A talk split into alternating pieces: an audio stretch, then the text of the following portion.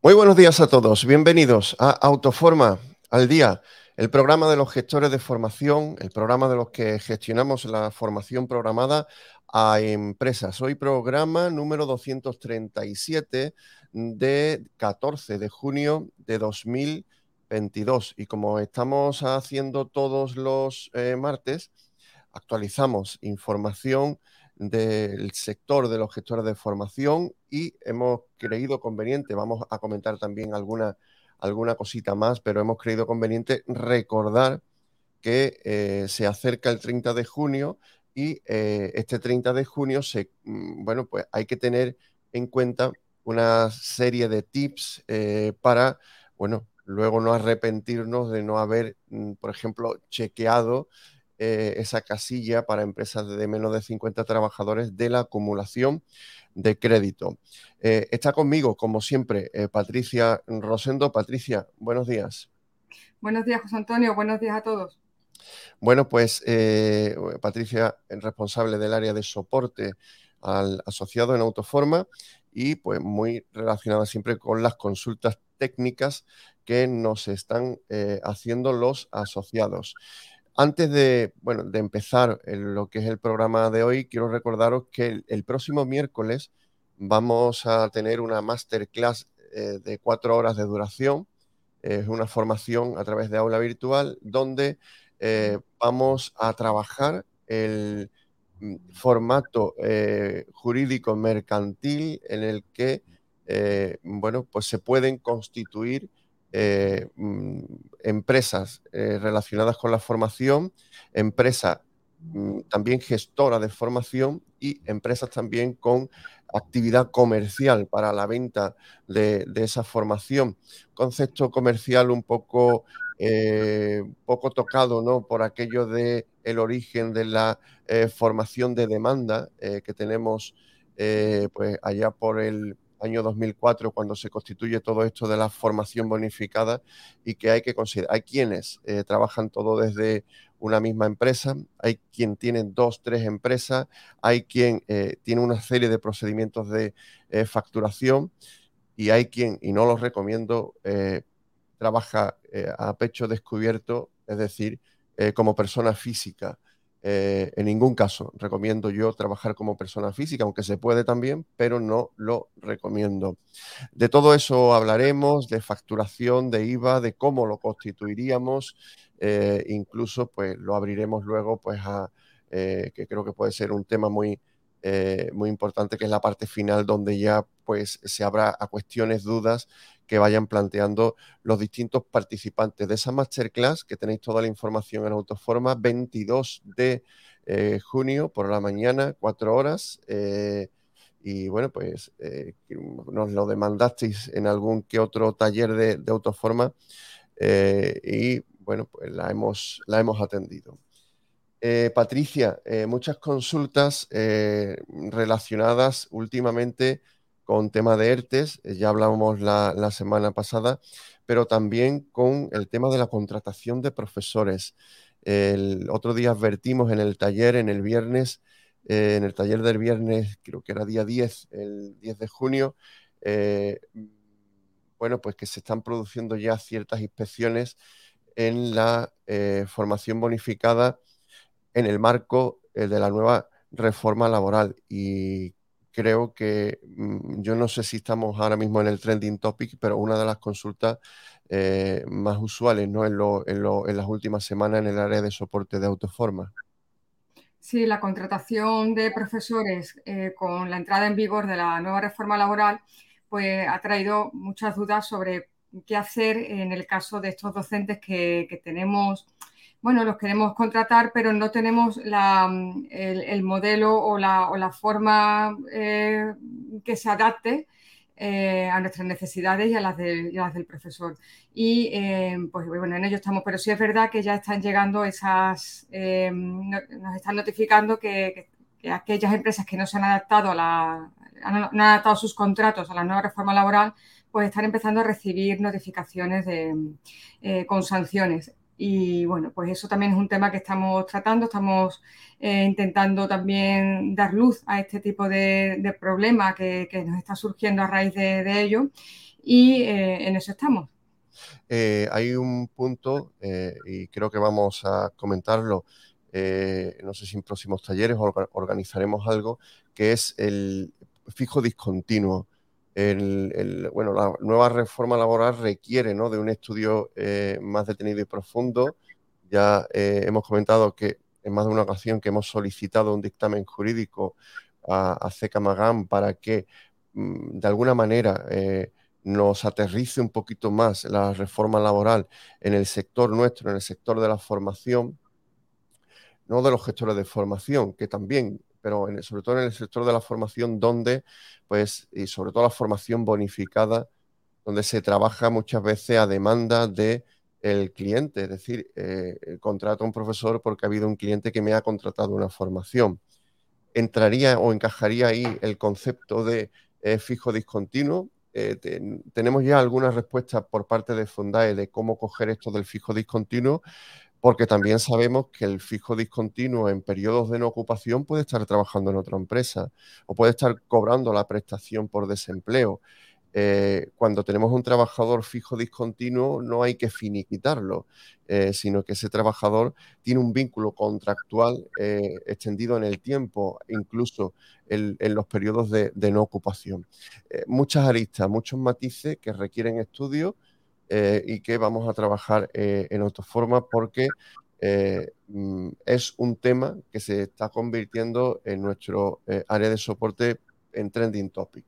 De la contratación de profesores y viendo un poco eh, mm, que el vecino pues está teniendo ya alguna que otra eh, inspección, pues de lo que se trata es de que nos pongamos las pilas para que no nos coja con el pie cambiado, como a lo mejor le ha podido ocurrir al, vecino. Bueno, vamos a profundizar en esto. Simplemente hoy queríamos dar este tip, este, eh, este mensaje y, creo que es un tema bueno, eh, atractivo, eh, pero a la vez delicado, y a ver cómo encajamos ¿no? Eh, estas contrataciones de profesores. También, Patricia, en este campo tenemos otra de las consultas estrellas, es qué pasa con los autónomos. Es necesario darse de alta como autónomo, se incurre en subcontratación. esto de los autónomos fijos dependientes, que creo que se llama cuando eh, ese autónomo depende su facturación de una única empresa. Muchas dudas también porque la figura del autónomo, del freelance, también está muy extendida en los compañeros eh, que trabajan, pues, por ejemplo, con profesores de universidad o con profesionales expertos que tienen su actividad eh, concreta, pero que a la vez realizan como complementario labores de formación ¿no? en entidades organizadas, en centros de formación. Sí, y bueno, hay mucha incertidumbre eh, con la contratación y, lo que llamamos subcontratación de, personal docente y de centros de formación. Y todo está vinculado, realmente todo está vinculado porque las consultas que nos vienen a, soporte van al hilo.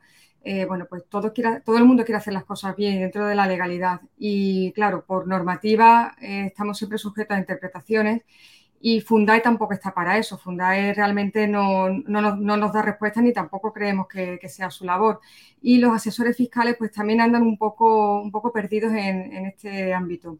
Por tanto, son cuestiones que, como hemos dicho, estamos pues, bueno, eh, asesorándonos con, expertos con, con, idea de daros una, respuesta concreta a aquellos que, que tengáis esa pues esa tesitura de tener que contratar a, personal y, no saber cómo, hacerlo. Muy bien, pues hacemos un punto y seguido, digo punto y seguido porque estamos profundizando y estamos desarrollando eh, acciones de comunicación dentro de la asociación, pues para que eh, podamos aterrizar mucho más, probablemente a lo mejor, porque tampoco tenemos la capacidad de sentencia, eh, podemos interpretar, podemos profundizar tener datos y a la vez tener también experiencia de qué está sucediendo ¿no? con respecto a los seguimientos que se están realizando en la contratación de profesores en el marco de la nueva reforma eh, laboral. Pasamos a eh, el siguiente punto, Patricia, y, y, llega el 30 de junio y yo todavía detecto, porque cuando hago alguna auditoría con empresas, detecto que hay todavía entidades organizadoras que no terminan de trabajar bien esto de la acumulación de crédito. Ya hemos hablado de ello en, en otras ocasiones, pero esto de la acumulación de crédito, que yo no termino de entender esto de lo del eh, primer semestre, que hay que marcar, eh, bueno, no termino de entender, pero es lo que dice la normativa y hay que hacerlo. Eh, nosotros hemos recomendado y ya tenemos en el contrato de, encomienda el, hecho de que sí o sí la empresa de menos de 50 trabajadores que se agrupe a una entidad organizadora admita ya mm, por norma que va a acumular porque no le va a ocurrir nada si acumula, al contrario, le va a ocurrir cosas si no acumula.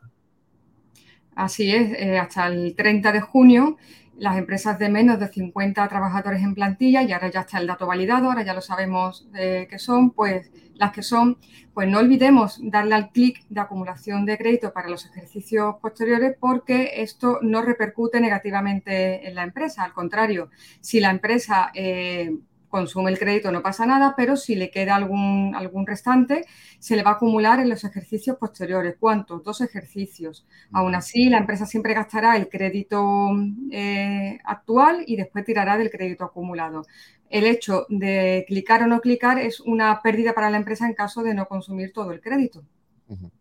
Hay informes también en el área de actividad dentro del aplicativo telemático de Fundae pero ya digo, insistimos, empresas de menos de 50 trabajadores, ojo, revisadlo, eh, incluso en el listado de, empresas agrupadas te aparece quién acumula y quién no acumula y veis también el tamaño de la empresa. Ya están los tamaños de las empresas actualizados, por lo tanto, eh, eso ya lo tenemos, eh, lo tenemos solucionado. El siguiente paso es que le peguéis una revisión, y es un consejo que os damos a todas esas empresas que tenéis agrupadas y que eh, tienen hasta, eh, son de menos de 50 trabajadores, eh, ver realmente en ese listado si aparece que acumula o que no acumula crédito. Ya hemos comentado también cuando se produjo la actualización de crédito, el hecho que también se puede producir y por ello mm, os tendríais que ir al, al apartado de actividad y consultarlo en el informe, empresas a lo mejor que habíais marcado que acumulaba, pero resulta que en la actualización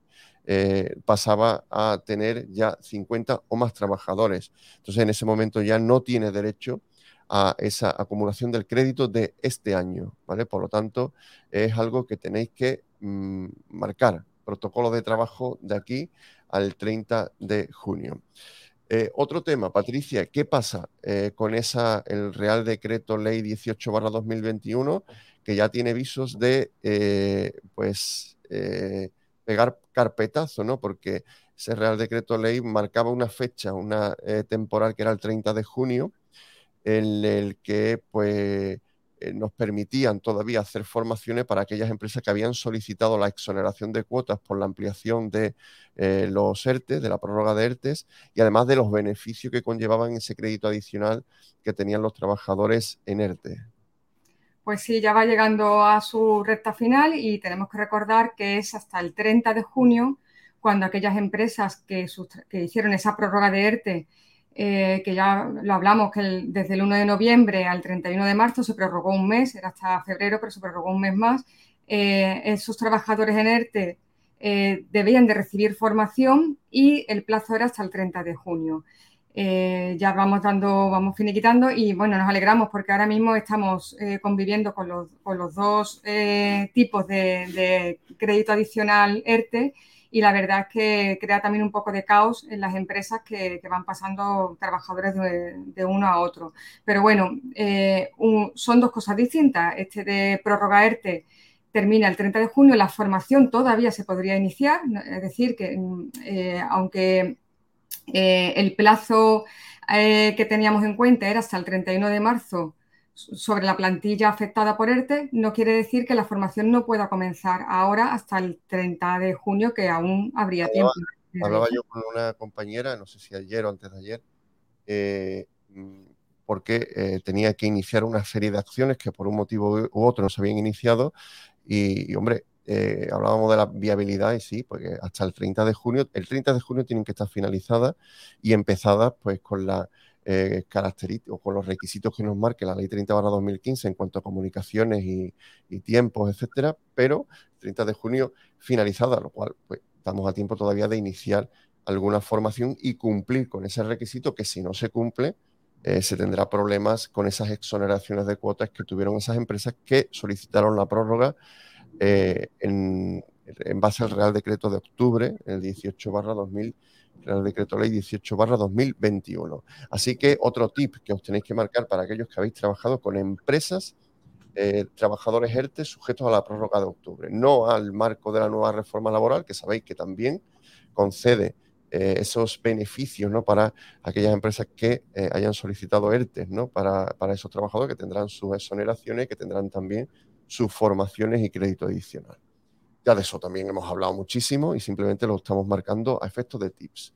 Patricia, eh, hablaba yo también porque hemos eh, trabajado el tema de, eh, hemos hablado de fijo discontinuo, pero está en la web de Autoforma, mm, bueno, en formato podcast, esto que se habló en el taller del pasado viernes, que además un podcast de unos 18 minutos, 19, eh, sobre la contratación de profesores en formación bonificada en el punto de mira. Es decir, hablábamos de eh, que se están empezando a hacer seguimientos y que hay que tomarse ya eh, o hay que ponerse ya las pilas ¿no? con cómo adaptamos todo ¿no? a la nueva reforma laboral si no se ha hecho.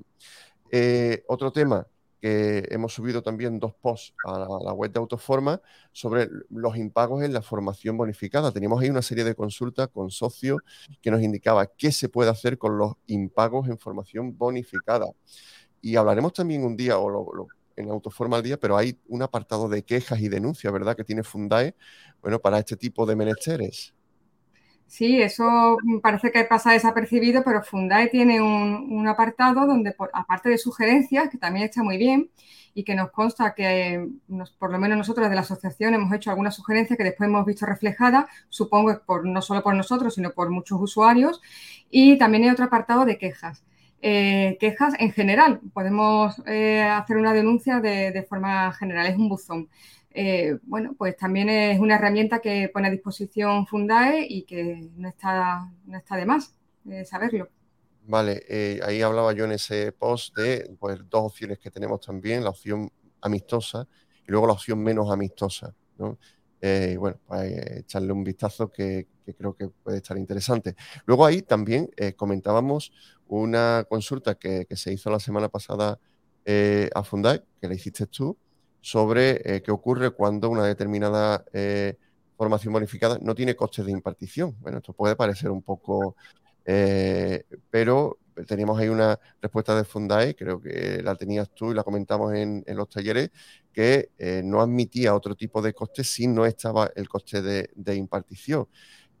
yo a bote pronto no estoy de acuerdo con esa interpretación que había hecho Fundae, voy a profundizar un poco más en ese criterio, o vamos a profundizar un poco más, pero eh, excluía otro tipo de posibilidades de bonificaciones con otro tipo de costes que pues, la Orden TAS 2307-2007 establece. Ojo con la Orden TAS 2307-2007 que va a dar que hablar en autoforma en las próximas semanas porque la hemos estudiado, vigencia, compatibilidades e incompatibilidades. Pero en el caso que nos ocupa, Patricia lo tenía claro, Fundae, ¿no? En ese punto. Pues sí, eh, eh, eh, básicamente lo que decía era que si no existían costes de, costes de formación, eh, no daba derecho a otro tipo de costes directos asociados a, los costes de impartición. Mm, hablo un poco de, memoria, pero realmente era lo que nos decía. Quiere decir que si no hay costes de, formación, no puede haber otro, no se puede bonificar esa, formación al no admitirte el otro, otro tipo de costes. Bueno, bueno eh, la Hemos, eh, lo analizamos en el taller del pasado eh, viernes y, bueno, yo estoy profundizando un poco en, ese tema porque desde el punto de vista normativo intento buscarle algún tipo, algún tipo de, bueno, de explicación a ese criterio. ¿no? respecto al tema de los impagos, quiero, eh, pues se me ha pasado un poco por alto, pero quiero recordar también, Patricia, que eh, los pagos en formación se tienen que realizar antes del último día hábil de presentación de los seguros sociales del mes de diciembre. Eso lo encuentro eh, cuando habla de inspecciones ex post en la orden TAS 2307-2007. Yo no encuentro eso en la ley 30 y en la eh, Real Decreto 694 de 17, pero como entendemos, eh, el formato de vigencia parcial de la orden TAS 2307, que ya explicaremos, bueno, pues nos referenciamos o hacemos referencia a eso. No obstante, como sabéis, se han tenido requerimientos de costes en los últimos años y eh, se está pidiendo y solicitando pues, los extractos bancarios con los justificantes de pago de la formación bonificada, así como los asientos contables. Hay otro post en Autoforma, que concretamente eh, del 7 de junio, donde se habla de devoluciones de formación por no contabilizar eh, correctamente. Bueno, pues irle echando un vistazo a todo esto. Creo que hemos hecho un repasito, Patricia, de la actualidad. Recuerdo que el próximo miércoles 22, masterclass sobre cómo eh, montar, organizar una estructura de gestora de formación, de centro de formación, de empresa de eh, comerciales, eh, jurídica y, comercialmente y mercantilmente, ¿vale? Masterclass del 22 de junio, tenéis toda la información en la web de Autoforma. Si os ha gustado este programa, os agradecemos un like si lo veis por YouTube, si lo escucháis en nuestros canales de podcast también, pues un me gusta. Y Patricia, eh, muchas gracias por, por, estar ahí como siempre y volvemos a soporte, ¿no? Porque tenemos ahí consultas que hay que atender, ¿no? Sí, sí, seguimos trabajando para daros la mejor información y sobre todo siempre contrastada y, estudiada. Muy bien, pues un saludo a todos, que tengáis un caluroso, porque eh, estamos en medio de una ola de calor, caluroso 14 de junio de 2022, que tengáis un buen martes y nos vemos en el próximo. Un saludo a todos.